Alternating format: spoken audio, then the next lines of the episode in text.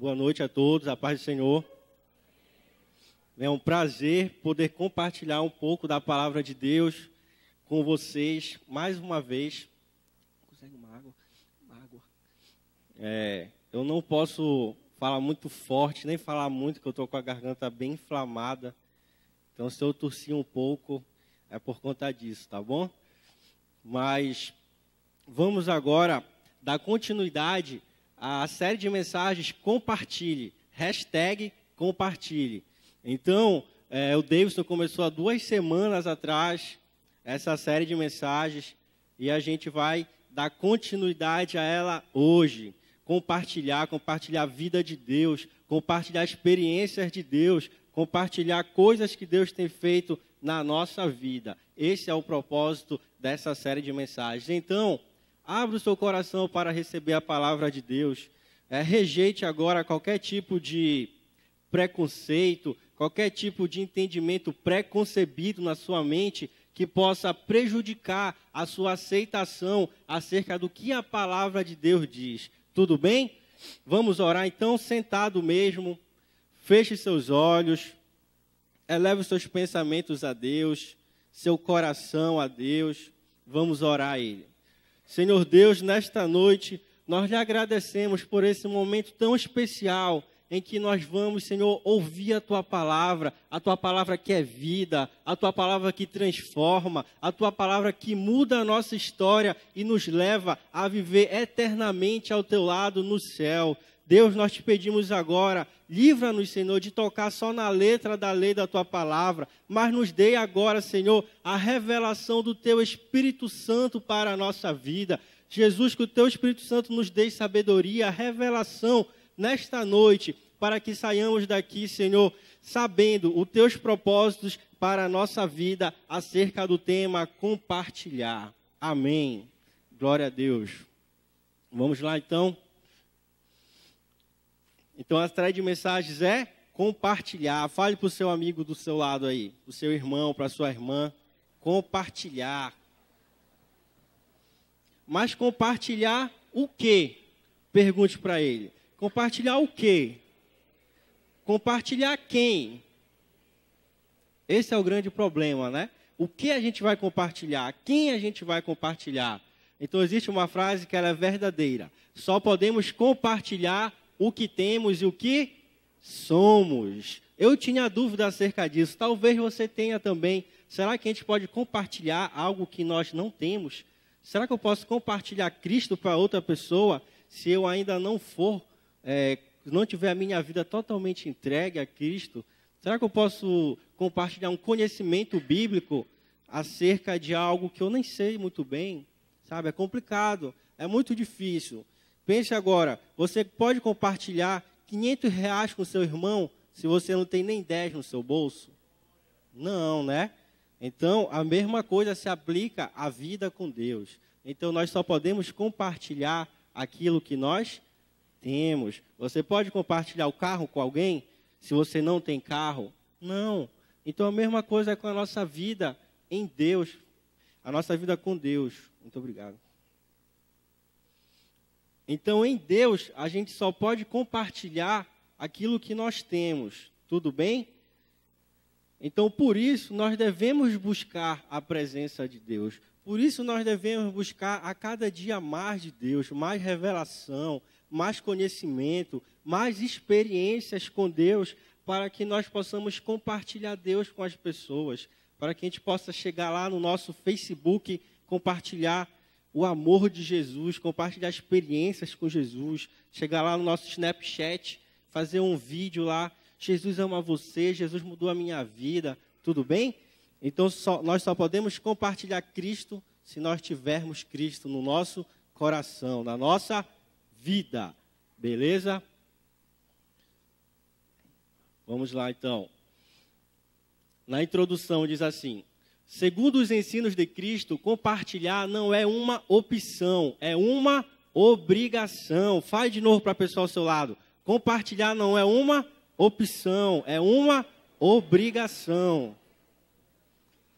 Jesus nos ensina que somos sal e luz. A principal característica do sal e da luz é que eles compartilham aquilo que tem e que são. O sal compartilha sabor, a luz compartilha claridade. O que, que a palavra de Deus diz? Que nós somos sal e luz. A Bíblia não diz que nós somos sais e luzes. Ela diz que nós somos sal e luz. Por quê? Porque ela está falando em relação à igreja. Ela está falando que a igreja, quando se reúne, a igreja, quando vive um propósito, a igreja é sal e a igreja é luz.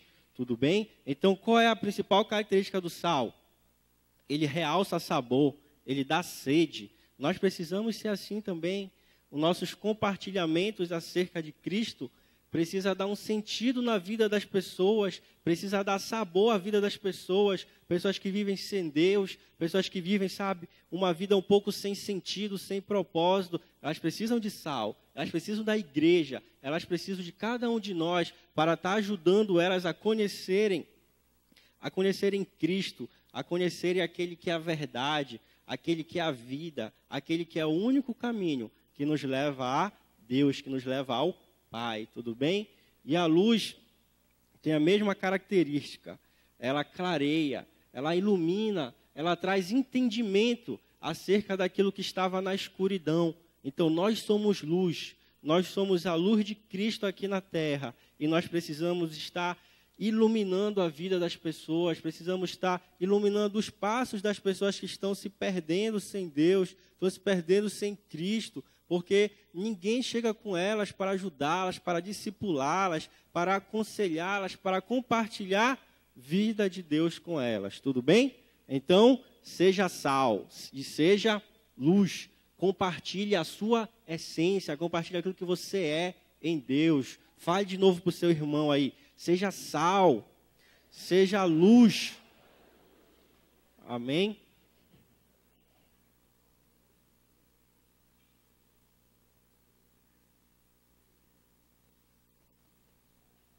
Vamos continuar então. Testemunhar.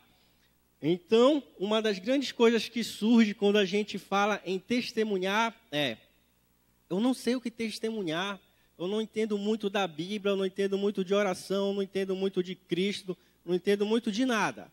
Então, o que, é que eu vou compartilhar com as pessoas se eu não tenho quase nada para oferecer?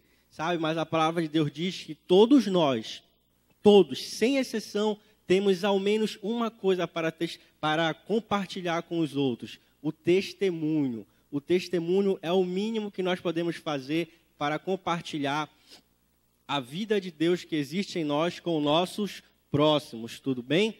Atos 1:8. Dá para tu botar aí? DJ Samir, ele vai botar aqui no telão Atos 1:8. Quem quiser acompanhar na sua Bíblia, pode pegar aí, Atos capítulo 1, versículo 8.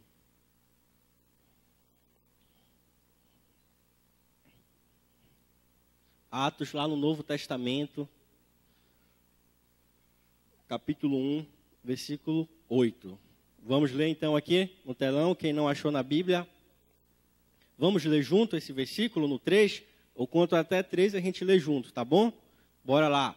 1, 2, 3. Mas receberão poder quando o Espírito Santo descer sobre vocês, e serão minhas testemunhas em Jerusalém, em toda a Judéia e Samaria, e até os confins da terra. Aqui, Atos é um livro de transição. Então, Cristo ele veio encarnado no Novo Testamento, Mateus, Marcos, Lucas e João. E no livro de Atos, ele, ele morreu, ressuscitou ele está numa transição de ir aos céus. E ele está deixando as últimas ordenanças para os seus discípulos que ficaram aqui, os seus apóstolos, e consequentemente para cada um de nós. E o que, que ele fala para eles? Vocês receberão poder quando o Espírito Santo descer sobre vocês. Por quê? Porque até então o Espírito Santo não habitava em nós. Nós não éramos templo do Espírito Santo. Mas a partir de Atos, nós passamos a ser templo do Espírito Santo. A habitação diária do Espírito Santo somos nós. Nós somos o seu templo. Então ele fala: vocês receberão poder. Para que nós vamos receber esse poder? Para serem minhas testemunhas em Jerusalém, na Judéia, em Samaria, até os confins da terra. Então nós vamos ser testemunhas de Deus, de Cristo, em todo lugar, na nossa casa, na nossa vizinhança, no nosso bairro, na nossa cidade, no nosso país e nos confins da terra. Em todo lugar que nós formos, nós vamos testemunhar Cristo. Beleza? Volta lá para o slide, por favor. Então vamos ver agora o que significa testemunhar. Segundo o dicionário, testemunhar é declarar ter visto, ouvido ou conhecido, perceber pela visão, ver, presenciar, tornar manifesto, expressar, revelar, mostrar com clareza, tornar evidente, confirmar, comprovar, demonstrar. Olha só quantas atribuições maravilhosas uma testemunha tem. Que atribuições maravilhosas Cristo ordenou para mim e para você. Então, quem está apto para testemunhar? Quem viu, ouviu ou experimentou.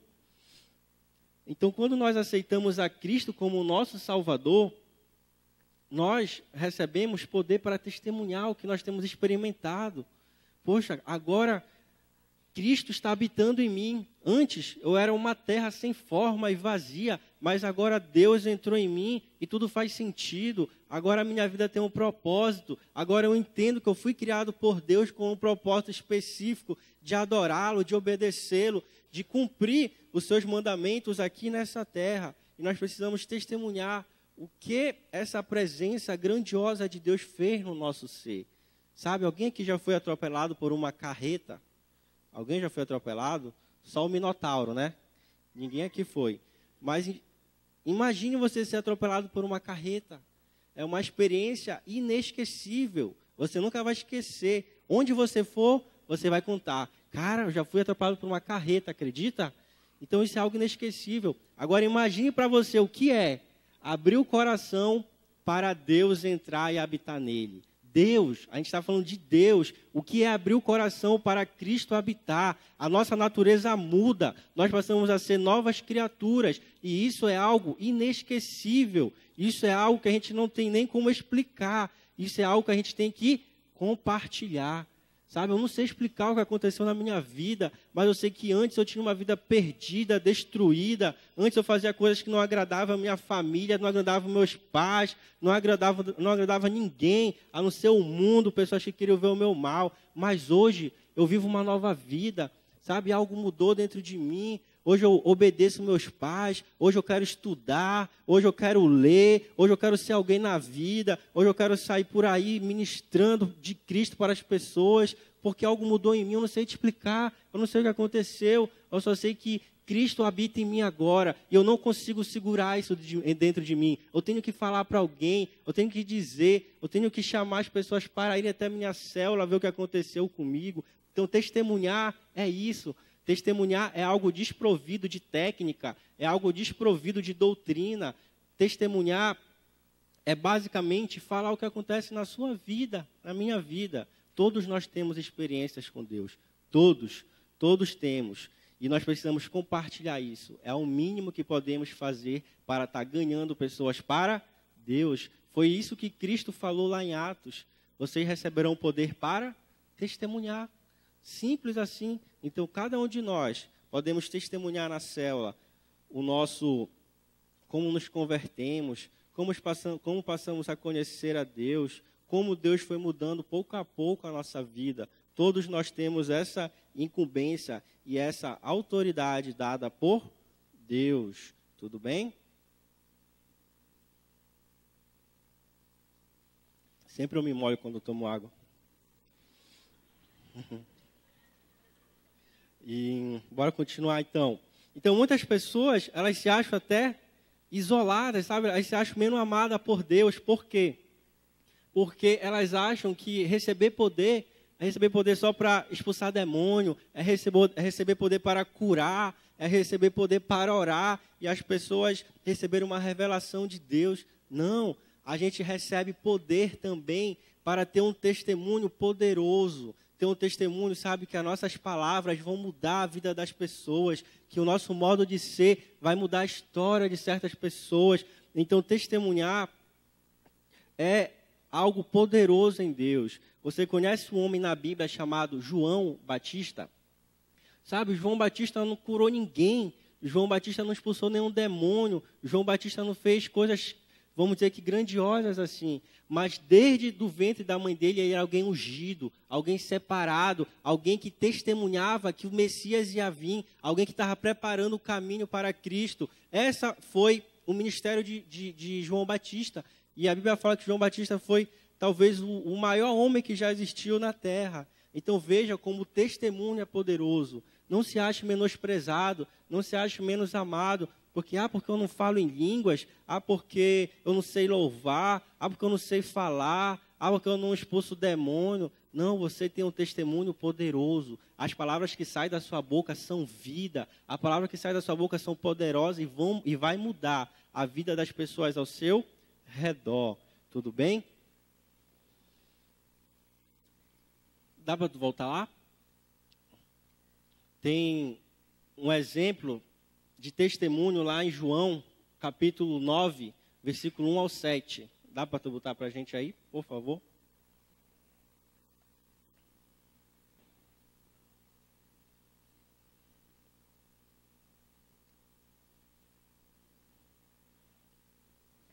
João, capítulo 1, capítulo 9, perdão, João capítulo 9, versículo 1 ao 7.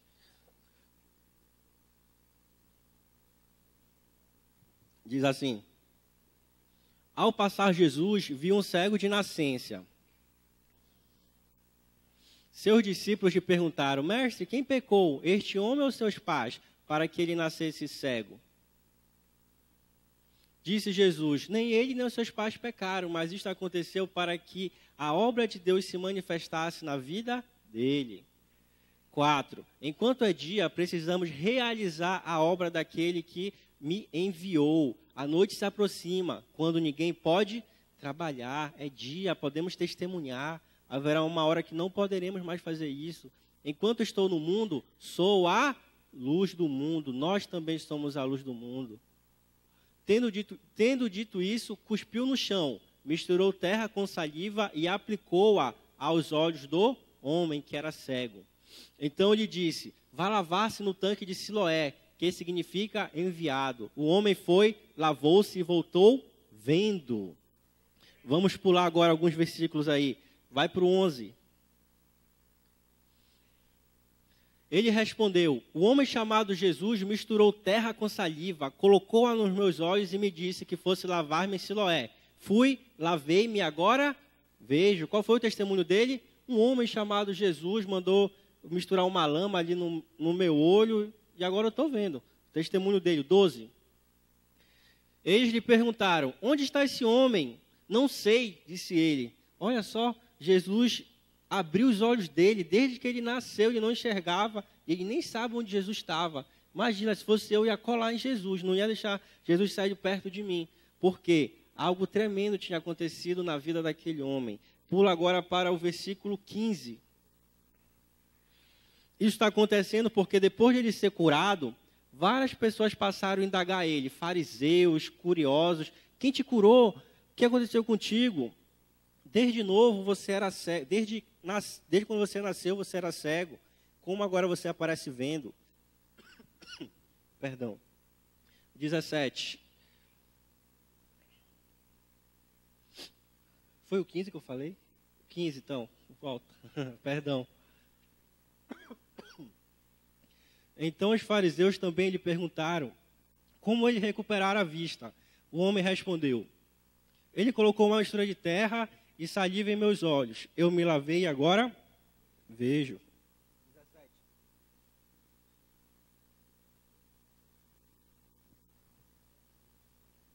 Tornaram, pois, a perguntar ao cego: Que diz você a respeito dele? Foram seus olhos que ele abriu. O homem respondeu: Ele é um profeta. Cansou de falar que ele era cego, agora enxergava. Falou: Ele é um profeta, eu acho. Continua agora no 25 para finalizar.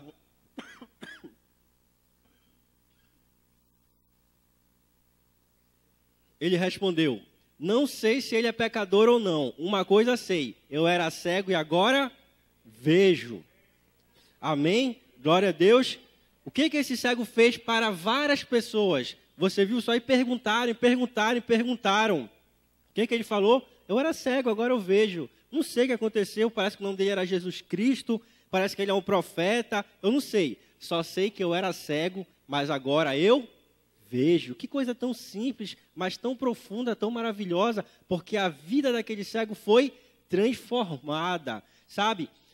Um, os judeus daquela época, eles acreditavam que um dos sinais que o Messias viria e que era o Messias, era Jesus Cristo, era curar um cego de nascença. Porque nunca na história um cego de nascença havia sido curado. Por isso indagaram tanto esse cego. Porque um cego de nascença era um dos sinais, a cura de um cego de nascença era um dos sinais que o Messias estava no meio deles, que o Messias havia encarnado, que o Messias havia vindo para morrer pelos nossos pecados. Por isso, tanta indagação em relação a ele. Mas o principal aqui é o testemunho dele. Simples, eu era cego, agora eu vejo. E nós que podemos falar do nosso testemunho? Eu era pecador, eu era malcriado, eu chamava palavrão, agora eu não chamo mais. Eu bebia, agora eu não bebo mais. Eu fazia tal coisa, agora eu não faço mais. Por quê? Cristo Cristo mudou a minha vida, sabe? Agora eu consigo me controlar, agora eu consigo ter domínio próprio sobre o meu corpo, agora eu não me entrego mais aos desejos da carne. Mas quem é esse Cristo? Me explica mais. Não sei, cara, eu só sei te falar que ele mudou a minha vida, só sei te falar que agora eu sou uma nova pessoa. Então, o testemunho é isso, é básico, é simples. Sabe, pessoas vão perguntar para você, mas quem foi a mulher de Caim? Não sei, cara, que mulher de Caim, não sei nem quem é esse Caim. Só sei que eu era cego, agora eu vejo. Só sei que eu era tal coisa, mas agora eu sou uma nova criatura. Então eu vou perguntar, e Moisés, quem foi Moisés? Quem foi Davi? Não sei, cara, eu sei que eu era cego, agora eu vejo. Eu sei que eu era um beberrão, agora eu não bebo mais. Agora eu sou uma nova criatura. Amém? Isso é testemunho. Testemunho é desprovido de doutrina, é desprovido de você ter uma boa técnica para falar, é desprovido de você saber vir aqui no púlpito e fazer as pessoas darem glória a Deus e falar o que as pessoas querem ouvir. Não, testemunho é a sua vida. Testemunho é aquilo que Deus fez com você. E contra fatos não há argumentos. Contra o que você tem vivido, ninguém pode falar que é mentira, porque é a sua experiência com Deus. Amém? Continuando então no slide, vamos lá. Então, testemunhar é o mínimo que cada um de nós podemos fazer para anunciar Cristo às pessoas. Então, isso é o mínimo que cada um de nós podemos fazer. Testemunhar. Não tem desculpa para dizer que eu não posso testemunhar. Não tem desculpa para dizer que eu não posso anunciar Cristo para as pessoas. Não tem. Não tem, porque o mínimo que você, o mínimo que cada um de nós podemos fazer é testemunhar.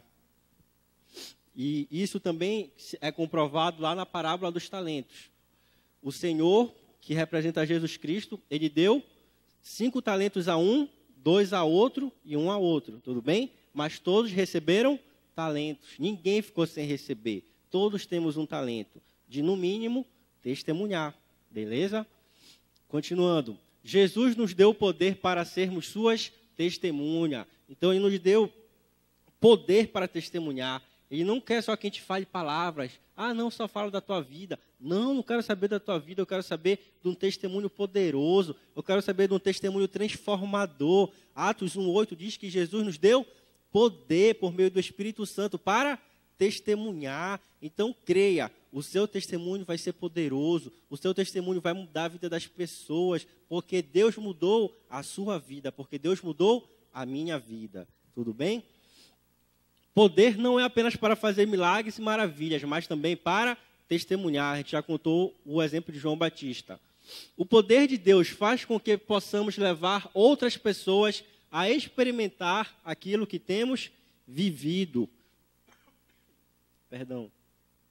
Então, o poder de Deus em relação ao testemunho é para que as pessoas possam viver aquilo que cada um de nós temos vivido. Porque testemunho qualquer um pode dar. Sabe, eu sou advogado na Justiça do Trabalho, por exemplo, é, ela é regida principalmente pelo princípio da oralidade, onde as pessoas vão lá testemunhar. E a maioria das testemunhas são mentirosas, contam muita mentira. Mas não é esse testemunho que Deus fala, não é esse testemunho que Cristo fala. Ele fala de um testemunho poderoso, ele fala de um testemunho, sabe, que quando a pessoa ouvir, ela vai ter curiosidade de saber. É, eu quero experimentar isso que essa pessoa experimentou. Eu quero experimentar essa transformação. Eu quero experimentar essa mudança. Então, sabe, receber a Cristo dentro de nós é algo poderoso tem que ser algo inesquecível na nossa vida. Eu lembro que quando Cristo ele começou a se revelar a mim de maneira mais forte, de maneira mais palpável, eu nunca esqueci. Foram momentos maravilhosos. Eu lembro quando eu batizei, toda manhã Cristo me acordava.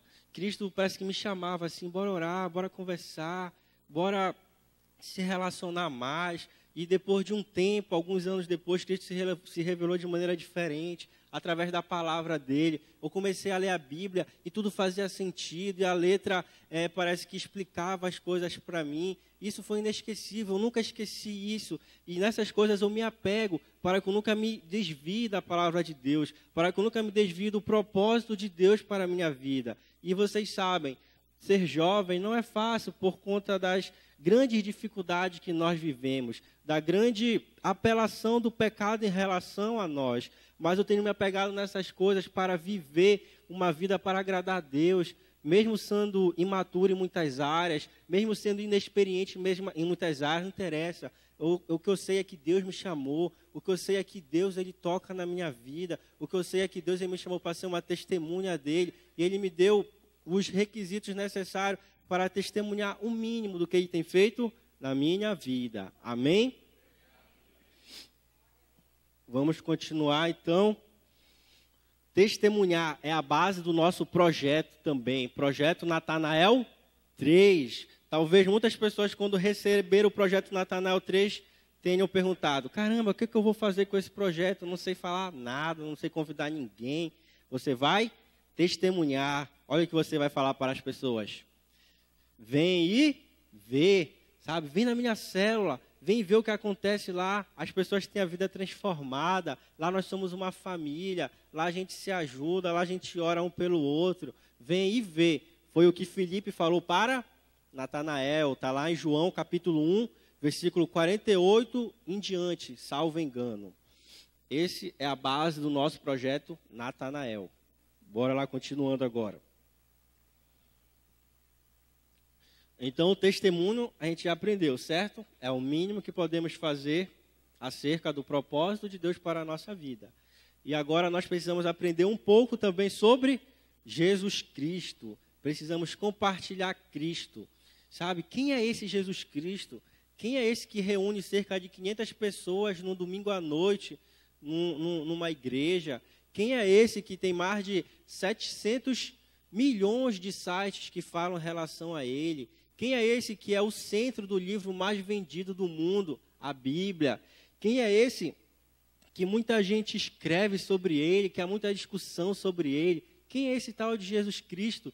Quem é esse que mudou a contagem do tempo, que a partir dele nós vivemos hoje 2016 depois de Cristo? Quem é esse cara? Eu quero conhecer um pouquinho mais dele. Quem será que é esse Jesus Cristo? Então nós precisamos conhecer um pouco mais também de Cristo para poder compartilhar com mais exatidão, com mais precisão acerca do propósito de Deus. Por quê? Porque a gente vai ver daqui a pouquinho que só em Cristo há salvação. Somente Ele pode nos levar a ser salvos a Deus. Somente Ele pode fazer um, uma ponte entre o homem e Deus. Tudo bem? Bora lá então, Mateus 16, 13 ao 19.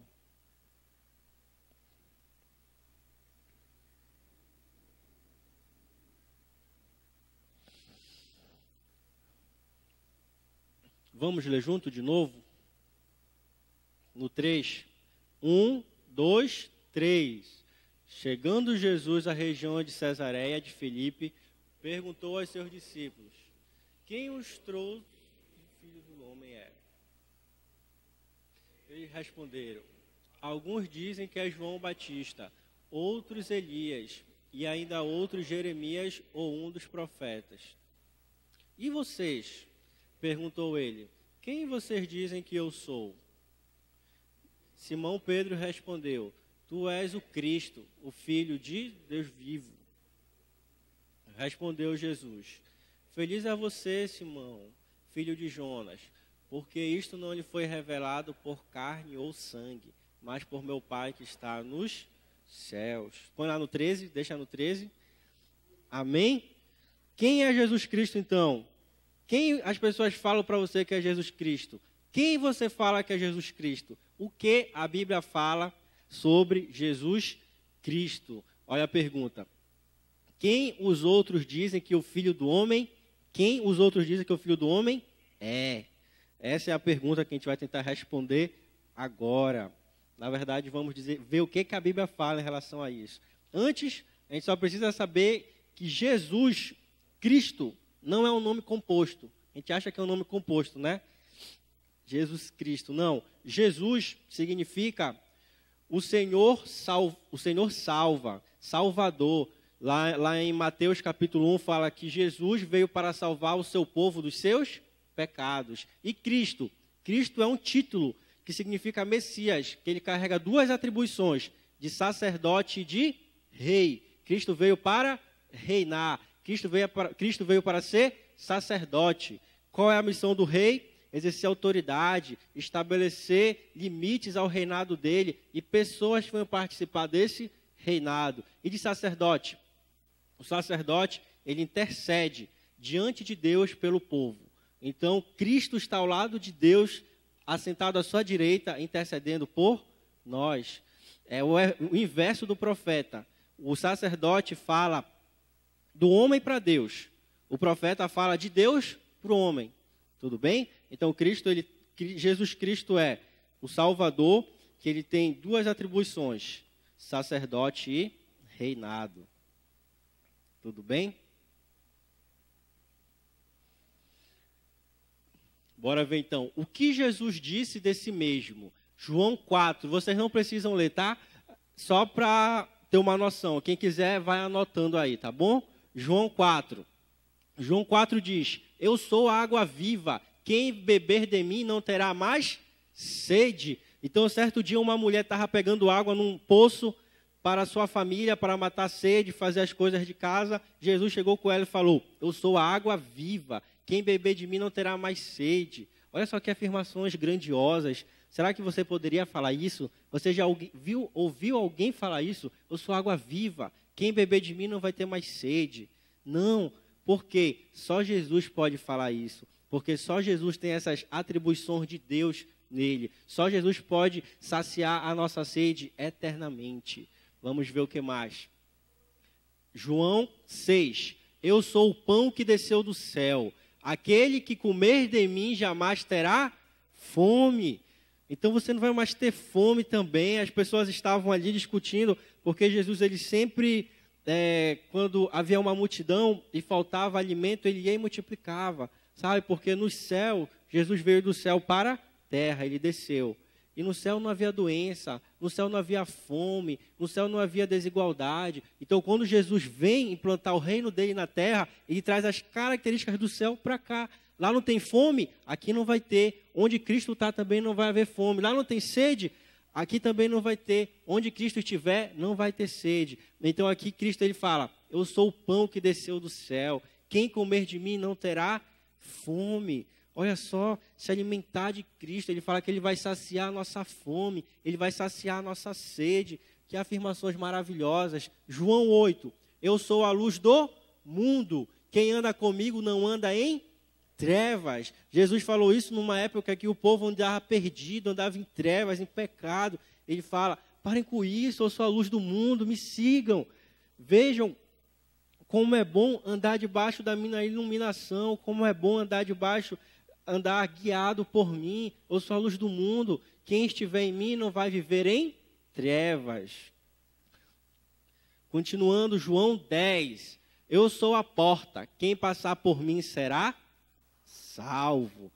Só existe salvação em Cristo. Nunca na história ninguém falou isso.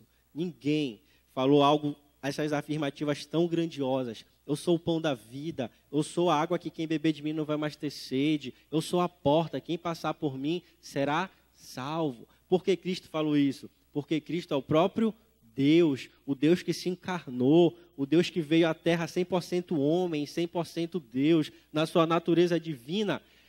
Cristo era Deus, ele era aquele que poderia tocar na mão de Deus porque era Deus, e na sua natureza carnal.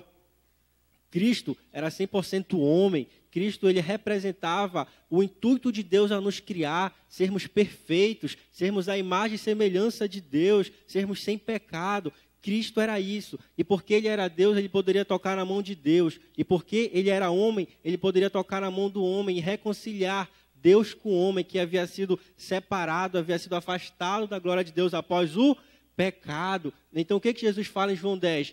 Eu sou a salvação de vocês, só a salvação em mim. Ninguém mais pode proporcionar isso a vocês. Pode passar.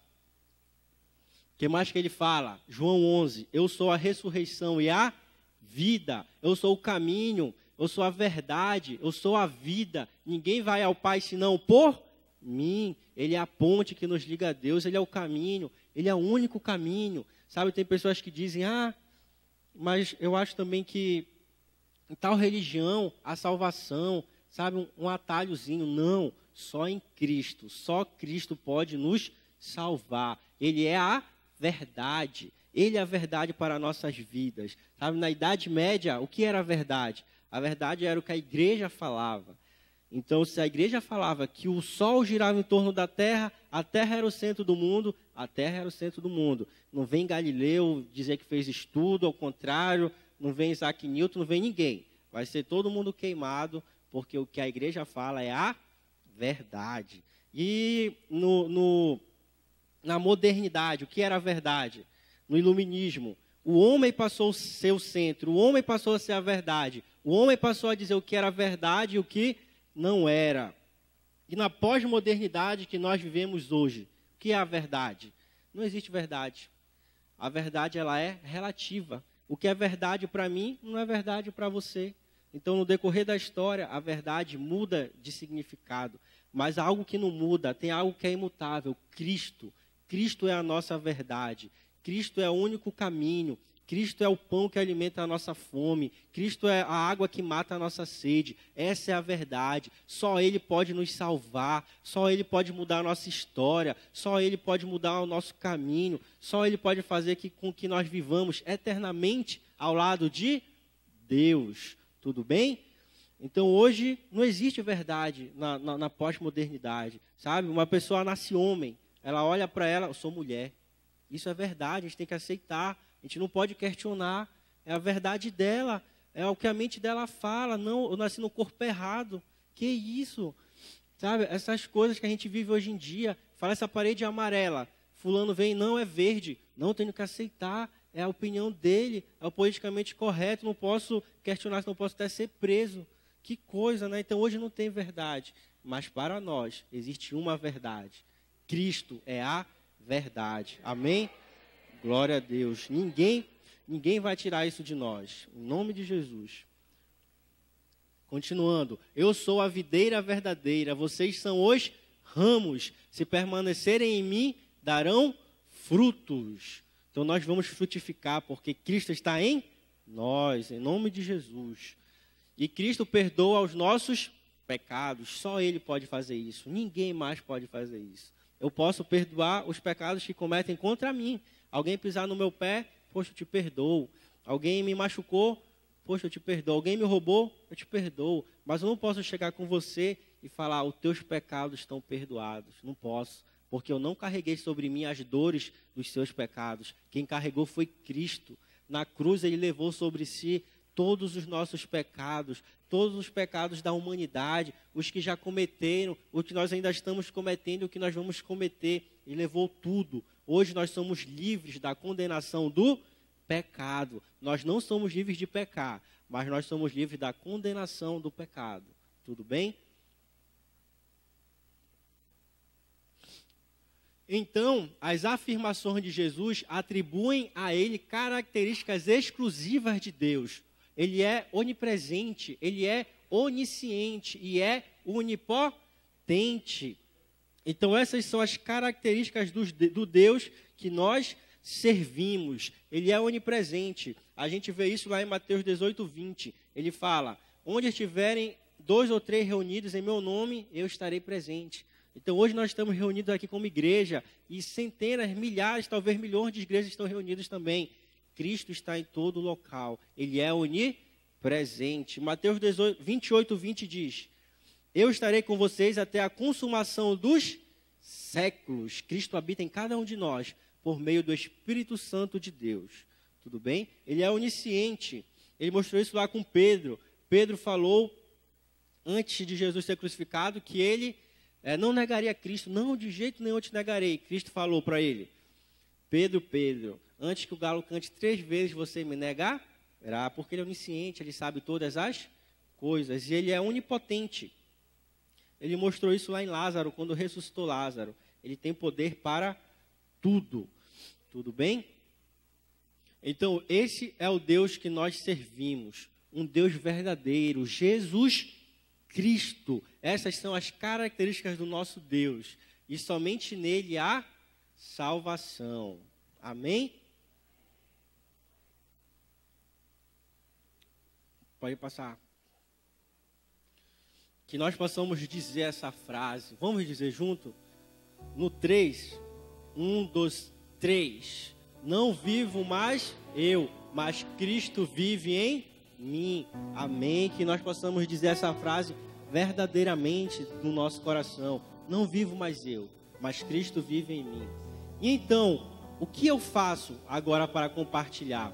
Mateus 1,18 fala que Maria, ela estava prometida a casamento a José. Mas então o anjo do Senhor apareceu a ela e botou dentro dela uma semente chamada Jesus Cristo. E ela gerou essa semente e ela manifestou essa semente ao mundo. Mateus 1:18. Precisamos gerar a cada dia mais mais e mais vida de Cristo dentro de nós e manifestar Cristo para todas as pessoas ao nosso redor. Maria era um tipo do que nós deveremos ser hoje que, que ela fez? Gerou dentro dela a vida de Deus, gerou Cristo dentro dela e manifestou Cristo para toda a terra, manifestou o Salvador. Nós temos essa mesma incumbência, gerar Cristo dentro de nós, gerar a presença de Deus em nós e manifestar esta presença para o mundo todo, manifestar o Salvador, manifestar aquele que mudou a nossa história, mudou a nossa vida, para que essas pessoas possam ser alcançadas também pela salvação por Cristo. Então compartilhe, compartilhe o seu testemunho e compartilhe Cristo com as pessoas. Amém? Só para finalizar então, nós tivemos uma reunião nesse feriado que teve agora, quinta-feira, e uma moça deu um testemunho.